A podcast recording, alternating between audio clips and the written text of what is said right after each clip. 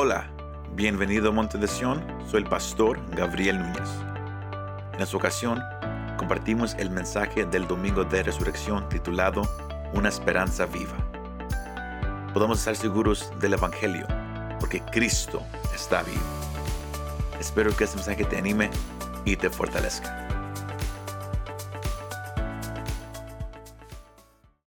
Hoy queremos compartir este domingo de resurrección, ese mensaje titulado Una esperanza viva. Una esperanza viva. Yo quiero que, que- que- que- me acompañe a, a decirlo a voz alta. Una esperanza viva. Una vez más, una esperanza viva. Porque la fundación de la fe que tenemos, la fundación de la fe de la cual hablamos, de la cual venimos a compartir, está basada en una, en una cosa. No solamente la muerte de Jesús en una cruz, que quizás todos han escuchado, pero todo está basado, la evidencia está en la resurrección del Señor Jesucristo. Cuando hablamos de, la palabra esperanza, cuando pertiene a Dios, la esperanza significa una expectativa confiada de lo que Dios ha prometido. Y la fuerza está en la fidelidad de Dios. Sino cuando hablamos de que tenemos una esperanza, estamos hablando de que, tenemos una confianza. Pero esa confianza no está en un hombre, no está en un edificio, no está en una religión. La confianza que tenemos está basada en una persona, Jesús de Nazaret. Jesús de Nazaret. Ahora, Pedro o el apóstol Pedro, él fue uno de los discípulos del Señor Jesucristo. Y cuando él escribió esta carta, él se la escribió a, creyentes que estaban en, en- en- en- lo que hoy se conoce como Turquía, Turkey, o Asia Menor en esos tiempos. Pero él escribe esta carta a esos creyentes porque ellos estaban pasando por tribulaciones, persecuciones, y muchos tu- tuvieron que huir de Israel. Tuvieron que huir a, otros, a, otras, a otras ciudades, otras naciones, y estaban dispersados. Y, y- y- por eso ah, Pedro, si, si usted lo mira en, en- en- el versículo 1, él los llama los expatriados, porque ellos habían sido sacados de, de su tierra. ¿Por cuál razón? Porque había una persecución contra cualquier persona que- que- que profesaba tener una creencia en este Jesús. Porque recuerde, en esos tiempos había muchas religiones. Había el judaísmo, había el gnosticismo, había, había varias religiones. Pero de repente se empezó a levantar un grupo más grande y más grande, enfocado en, lo que un hombre había hecho. Y eso, ese hombre, de acuerdo a la humanidad, se llama Jesús. Y ellos, ellos habían, estaban enfocados en, en- en cómo él vivió, en cómo él sufrió, en cómo él, él fue a una cruz a morir, a ser crucificado. Pero luego se, empezó a levantar una noticia, que el que habían crucificado en la cruz un viernes por la tarde, de repente el domingo por la mañana la tumba de repente estaba abierta y ya no había ningún cuerpo dentro de la tumba. Y eso causó algo inesperado alrededor de Jerusalén, alrededor de Israel y alrededor del mundo.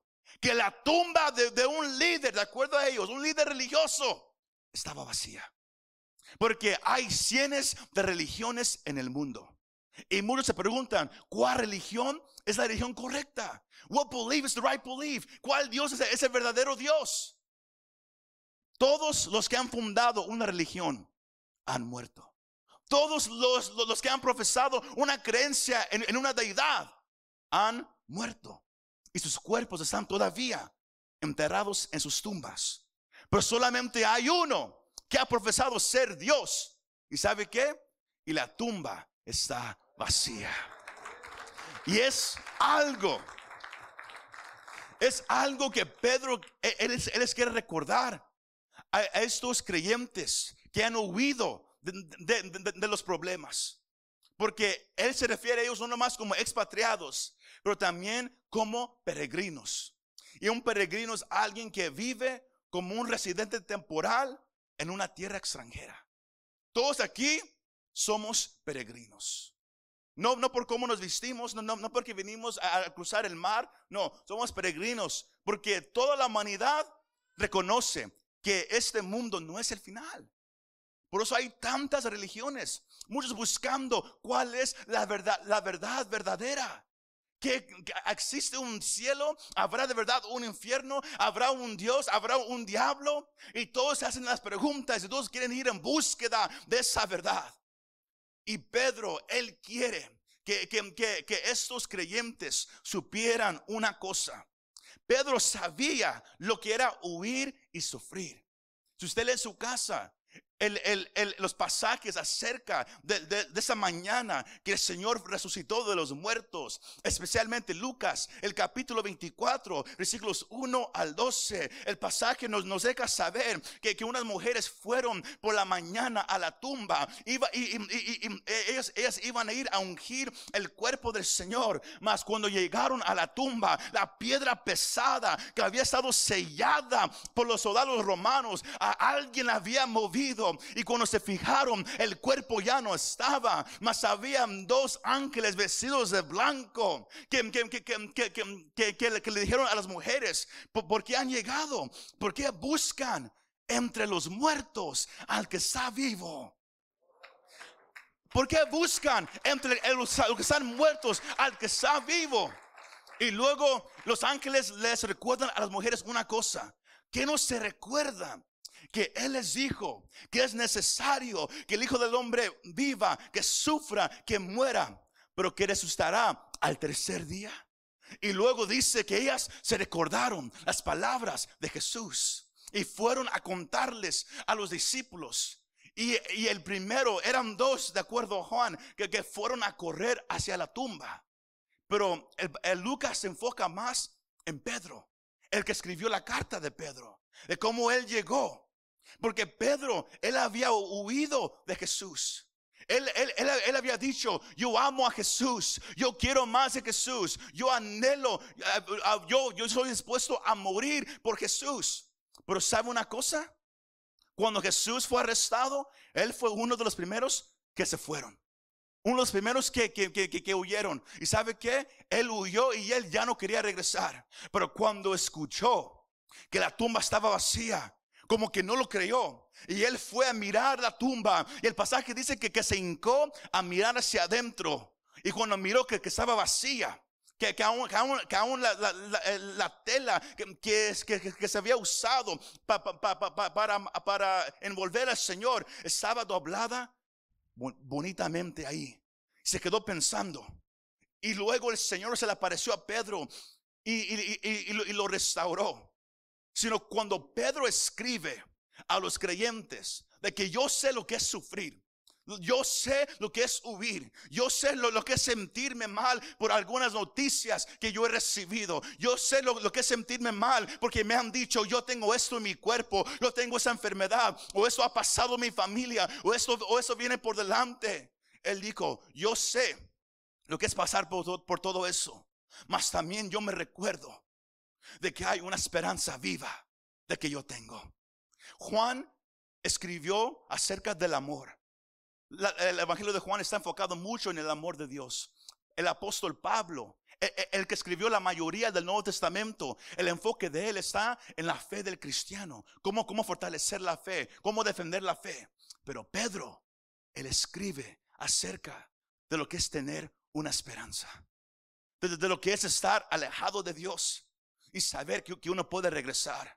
De lo que, de, lo que es ir en contra de Jesús, de dejarlo ir, de huir de su presencia, de haberle decidido yo nunca te dejaré y luego se fue. Él supo lo que era ser restaurado y él supo que aún con todo lo que yo puedo enfrentar en mi vida, yo no me asusto, yo no me preocupo, porque yo tengo una esperanza que está viva. ¿Y por qué lo dijo? Porque él fue él miró con sus propios ojos que la tumba estaba vacía. Y él se lo quiere recordar a esos creyentes que hay una esperanza viva y se llama Jesucristo de Nazaret. Aleluya. A él sea la gloria y la honra. Pero para poder tener una esperanza viva, tenemos que reconocer una cosa, que toda la humanidad nace con una esperanza muerta. Todos nacemos con una esperanza muerta. Todos nacemos, de, de, acuerdo a la Biblia, lo que se llama pecadores condenados a una condenación eterna. Romanos 3, 23 nos deja saber que, que por, por cuando todos han pecado, todos están lejos de la presencia de Dios. Nadie nace con un deseo de, conocer a Dios. Nadie nace siendo una buena persona. Nadie puede vivir su vida, aunque lo más que lo creemos, diciendo yo soy buena persona. Nadie. Porque la Biblia es, es bien clara que nadie tiene relación con Dios. Romanos 3, ah, versículos 10 al 12 dice, como está escrito, no hay justo ni un uno. No hay quien entienda. No hay quien busque a Dios. Todos se han desviado, aún se hicieron inútiles. No hay quien haga lo bueno, no hay ni siquiera uno. Todos, todos uh, leen eso que, que, que, que, están en las pantallas. No hay justo. Nadie puede decir, I'm a good person, yo soy buena persona, yo hago esto y aquello. Porque, porque nos comparamos lo bueno y lo malo de acuerdo a nosotros y otra gente. Pero Dios no hace esa comparación. La comparación de Dios es entre nosotros y Él. Si tú te crees bueno, tú estás diciendo yo soy más bueno que Dios. Y nadie puede decir eso. Nadie puede decir yo soy más bueno que Dios. Que yo nunca he hecho nada malo en mi vida.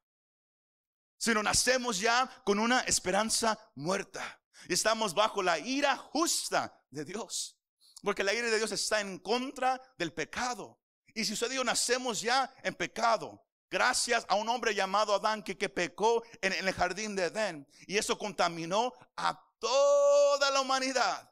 Para que ahora que todos los que nacen, nacen en pecado, y por eso existe la muerte. Por eso nos, nos morimos, iglesia. Cada quien se muere, eso es el resultado del pecado. Pero por eso Pedro empieza a adorar a Dios. El versículo 3 dice, bendito sea el Dios y Padre de nuestro Señor Jesucristo.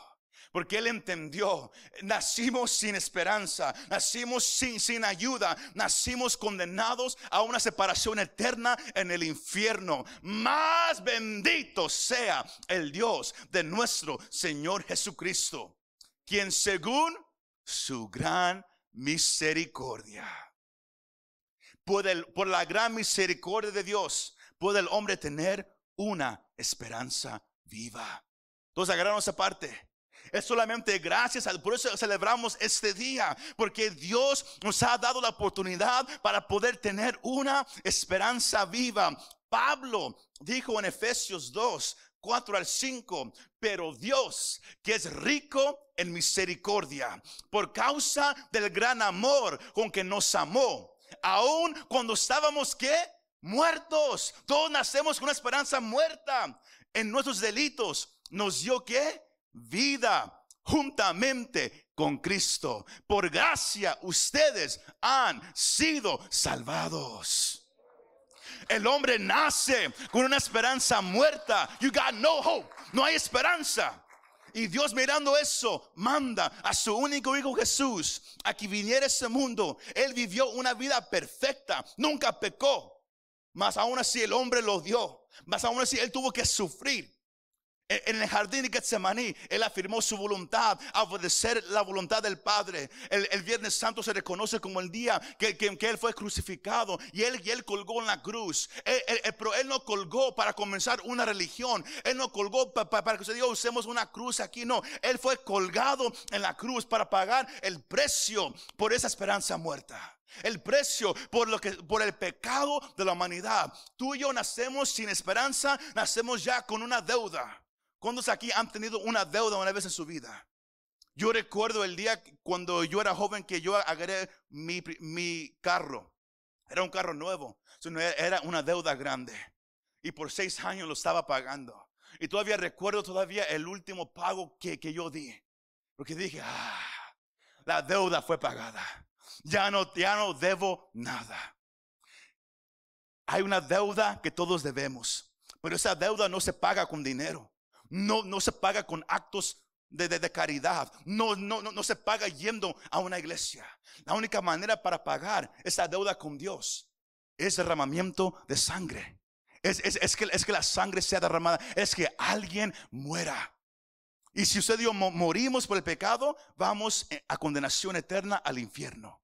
Pero por eso tuvo que venir alguien perfecto, alguien santo, alguien más fuerte que cualquier cosa a tomar el lugar del hombre, a tomar el lugar tuyo. Y por eso vino Cristo Jesús.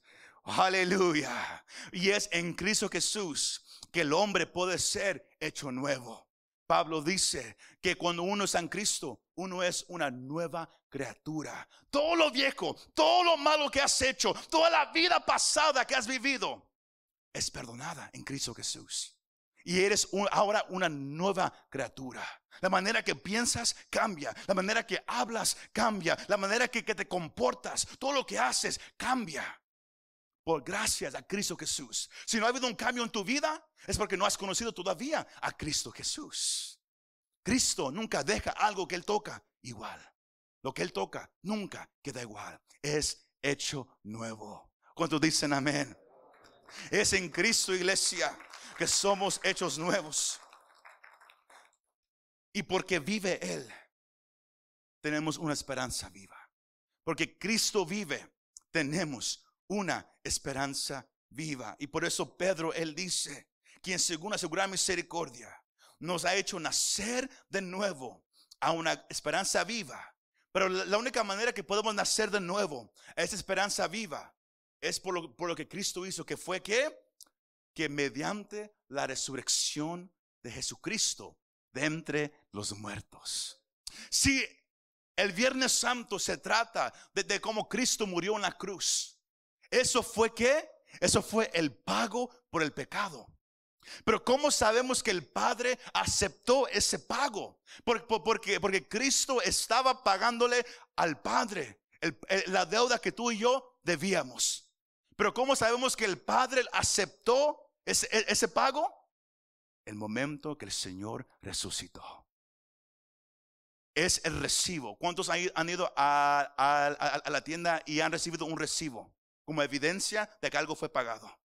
La resurrección es el recibo de que todo fue pagado por completo. Él, murió en la cruz, eso fue el pago. La resurrección es el recibo de que el Padre lo recibió, de que ya no se debe nada. Ya no se debe nada, iglesia. Es por eso que ese día es un día hermoso. Tenemos una esperanza viva, porque todo está basado en la resurrección de Cristo Jesús. Pablo escribe en 1 de Corintios 15, 1 al 4. Ahora les hago saber, hermanos, el evangelio que les, que les prediqué, el cual también ustedes recibieron, en el cual también están firmes, por el cual también son salvos, si retienen la palabra que les prediqué, a, no ser que hayan creído en vano. Porque yo les entregué en, en primer lugar lo mismo que recibí. ¿Y qué recibió Pablo? Que Cristo murió por nuestros pecados. Ese es el, eh, eh, ahí está el pago conforme a las escrituras. Mas también sé que, fue sepultado y que resucitó cuando? Al tercer día, conforme a las escrituras. Si no sé yo, el- el creyente puede tener una nueva esperanza porque está basado en lo que Cristo hizo según las escrituras. Él murió, pero también Él resucitó. Él murió por los pecados, la transacción espiritual que sucedió en, en- en- la cruz es- es- es- ese, ese viernes por la tarde. El Señor tomó sobre Él todo el pecado, mas en ningún momento Jesús se hizo pecado. Él tomó el pecado. Él siguió siendo santo y perfecto en esa cruz. ¿Y cómo sabemos? Porque murió, pero resucitó. Si él, si él hubiera sido un pecador como todos nosotros, él hubiera muerto y ahí se hubiera quedado sepultado. Pero Él es el Hijo de Dios. Él es 100% Dios, iglesia. ¿Y, y, y, cómo sabemos que la resurrección es verdadera? Porque Pablo dice algo muy importante. Ahí mismo en 1 Corintios 15, versículo 14, él dice, y si Cristo no ha resucitado, vana es entonces nuestra predicación y vana también la fe de ustedes. Porque todos predicamos que, Él murió en la cruz. Pero si Él nunca hubiera resucitado, la fe de un cristiano no vale nada. La, la fe que, que hablamos de la Biblia no vale nada. Pero tiene poder. Es verdad, ¿por qué? Porque Cristo resucitó de los muertos. Es por eso tan importante este día, iglesia. ¿Y cómo sabemos que resucitó? Porque cuando alguien muere, ¿qué pasa? Es enterrado, ¿verdad que sí? Si no hay una tumba, hay, una tumba, hay evidencia de que alguien murió. Y en ese tiempo había una multitud que le tocó mirar a Jesús morir en la cruz, que le tocó mirar que, que él fue enterrado en una tumba prestada, pero también hubo una multitud que le tocó mirar que la tumba llegó a ser vacía. En, el, Evangelio de Mateo, el, último capítulo, ah, Mateo escribe desde cómo los soldados romanos estuvieron ahí cuando hubo un gran terremoto y, la piedra fue movida y Jesús salió triunfante sobre la muerte de esa tumba. Y quedaron ellos como muertos, asustados. Y fueron a correr a decirles al gobernador, fueron a decirles a, los, a, los, líderes judíos que Cristo había salido de la tumba. Y ellos, de vez de creerle, trataron de esconder la verdad. Hasta hoy en día muchos dicen, yo no creo que, eso hubiera pasado. Pero ¿cómo sabemos que su, que su resurrección fue verdadera? Porque hay una tumba que todavía sigue vacía. Lo cual muchos van año por año a mirar esa tumba y, se, se, agachan a mirar que no hay ningún cuerpo enterrado ahí. Usted puede buscar el cuerpo de, de, Mahoma. Usted puede encontrar el cuerpo de Buda. Usted puede encontrar el cuerpo de tantos fanáticos que se han levantado a comenzar religiones. Pero nadie puede encontrar el cuerpo de Cristo Jesús. ¿Por qué? Porque resucitó de los muertos. Y por eso tenemos una esperanza viva, iglesia.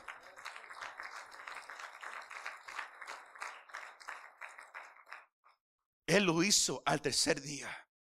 Eso muestra que usted y yo podemos confiar en lo que Él dice. El ángel le dijo a, las mujeres en Lucas 24, que no se recuerdan lo que Él les dijo, que Él iba a morir, pero iba a resucitar al tercer día. Y lo hizo igual como Él dijo que lo iba a hacer.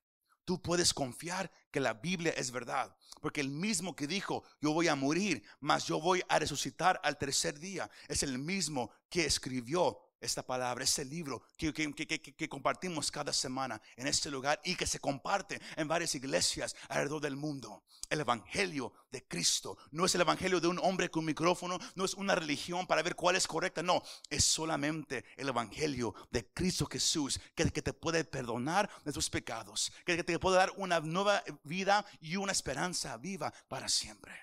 Es solamente el Evangelio de Cristo Jesús. Lo que Él dijo, Él lo cumplió. Y sabe una cosa, iglesia. Ah, Pablo dice, último pasaje en, esa mañana. Primera de Corintios, hay mismo el, capítulo 15, versículos 20 al 23, dice, pero ahora Cristo ha resucitado dentro de los muertos, primicias de los que durmieron, porque ya que la muerte entró por un hombre, también por un hombre vino la resurrección de los muertos. Porque así como en Adán todos mueren, también en Cristo todos serán vivificados pero cada uno en su, en su debido orden. Cristo las primicias, luego los que son de Cristo en su venida. Ahí está la esperanza viva. ¿Y cuál es la, esperanza? Que este mundo no es nuestro hogar eterno. La gente hoy en día se preocupa por el trabajo, por el dinero, por su salud, por tantas cosas. ¿Por qué? Porque la mentalidad está enfocada de que esa es la, única vida que yo tengo. De, que yo más vivo una vida y tengo que vivirla a lo máximo. Tengo que ser feliz. Tengo que buscar el dinero. Tengo que agarrar todo. El, el que ha venido a Cristo ya no piensa de esa manera. Porque reconoce que, somos como Pedro, él, le dice a, los, a, los, creyentes, somos nomás peregrinos, nomás pasando por aquí. ¿Por qué? Porque tenemos una esperanza viva de, que, de que, el momento que, que, que muramos en este mundo, despertaremos al lado de Cristo Jesús para siempre. ¿Por qué? Porque Él está vivo. Él ha resucitado. Y porque Él ha resucitado, el cristiano tiene la esperanza viva de que también vamos a resucitar. Porque Cristo fue el que venció la muerte. Él, venció el pecado, la enfermedad. Todo está en Cristo. Sino, ¿por qué preocuparnos? ¿Por qué vivir asustados cuando tenemos una esperanza viva? Este mundo no es la, la última parada. Para muchos, este mundo es lo mejor. Este mundo será su cielo para ellos. Para el creyente no. Porque con todo lo que pasa en este mundo, yo sé que, es, que este mundo no es el cielo para nosotros. El cielo es estar al lado de aquel que murió por nosotros, pero que resucitó de entre la tumba para darnos vida nueva. Nos dicen amén. Pongámonos de pie esta mañana todos juntos. Tenemos en Cristo Jesús, iglesia, una esperanza viva. Y todos cuando cuando muramos en este mundo, vamos a resucitar, todos. Pero la, la, la, cosa que se hace, ¿a cuál lugar vas a resucitar tú? Porque hay un cielo y hay un infierno. Como dijimos al comienzo, las buenas obras, es ser una buena persona, aunque sea, aunque sea algo admirable en este mundo, no puede satisfacer la, la demanda de un Dios justo. Él requiere un pago por tus pecados. Y tú puedes tratar de pagarlo siendo buena persona, yendo a una iglesia, tratando bien a la gente, amando a tu familia, trabajando duro. Todo eso es admirable. Pero la única manera para pagar la deuda que tú le debes a Dios es que alguien ya lo hizo por ti. Es nomás poner tu confianza que lo que Jesús hizo en esa cruz fue suficiente. ¿Y cómo sé que fue suficiente? Porque resucitó de los muertos el Padre aceptó ese pago. Porque de tal manera amó Dios al mundo que dio a su único Hijo. Para que todo aquel que crea en Él, en Jesús, no se pierda, mas tenga vida eterna. Pablo dice, si confiesas con tu boca que Jesús es el Señor y crees en tu corazón que Dios lo levantó de los muertos, eres salvo. Tu deuda es pagada. Ya no tienes que, tratar de ganarte algo con Dios. Todo ya fue completamente pagado. Eso es la hermosura del Evangelio de Cristo Jesús. Esta mañana, si hubiera alguien que dice, yo quiero poner mi confianza en Jesús. Yo creo que Él pagó el precio por mí en la cruz. Yo creo que Él es real. Y yo, yo quiero que Él sea mi Salvador, mi Dios. Yo quiero poner mi confianza en Él. Ahí donde estás, levanta la mano.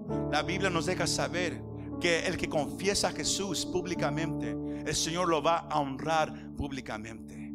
So, ahí donde estás, no, nomás, nomás levanta la mano al cielo aquí presente o allá en casa. Y vamos a hacer esta confesión de fe. Que ese, ese es el primer paso, ese reconocimiento de que sin Cristo, sin Cristo, no hay perdón de pecados. Sin Cristo, tú vas a ir al infierno. Dios no manda a nadie al infierno. Todos ya vamos en camino al infierno. Pero Cristo murió y resucitó para que no tengas que ir al infierno. Para que tengas una, nueva esperanza. Que cuando mueras estarás con Él para siempre en el cielo. Por la eternidad. Si hubiera alguien aquí presente en casa, nomás levante la mano. Que no te dé vergüenza. Que, que no te preocupe quién te está mirando. Es tu vida. Nadie va a morir por ti. Cristo ya lo hizo. Él murió en tu lugar. Él te ama tanto. Pedro dijo, es una esperanza viva. Gracias a Jesucristo de Nazaret. Si no con la mano levantada, aquí o en casa, repite esa confesión conmigo.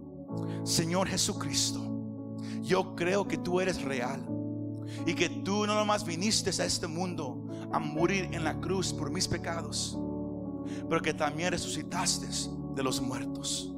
Yo creo que tú eres real. Te pido perdóname por mis pecados. Perdóname por, todo lo que yo he hecho. Me arrepiento en, este, en esta mañana. Y yo te entrego mi vida. Yo rindo mi voluntad. Todo lo que soy. Yo quiero vivir solamente para ti. Yo pongo mi confianza en lo que tú has hecho en la cruz por mí. Y te doy las gracias por mostrarme amor cuando yo no te conocía, cuando yo no quería nada contigo por mostrarme tanto amor y, traerme a escuchar este mensaje acerca de ti.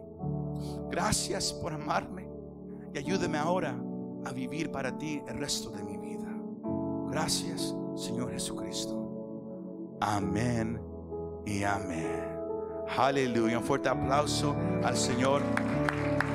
Aleluya. Usted ha hecho esta, esta oración, déjenos saber para, para, para regalarle una Biblia, para, para empezar a, a trabajar con usted, a que usted empiece a crecer, su caminar con el Señor. Muchas gracias por escuchar este mensaje. Si te gustó este mensaje, compártelo con tus amigos y familiares. Para saber más de nuestro ministerio, visítanos montedesion.com o también puedes bajar nuestra app para el teléfono. Que Dios te bendiga y nos vemos la próxima vez.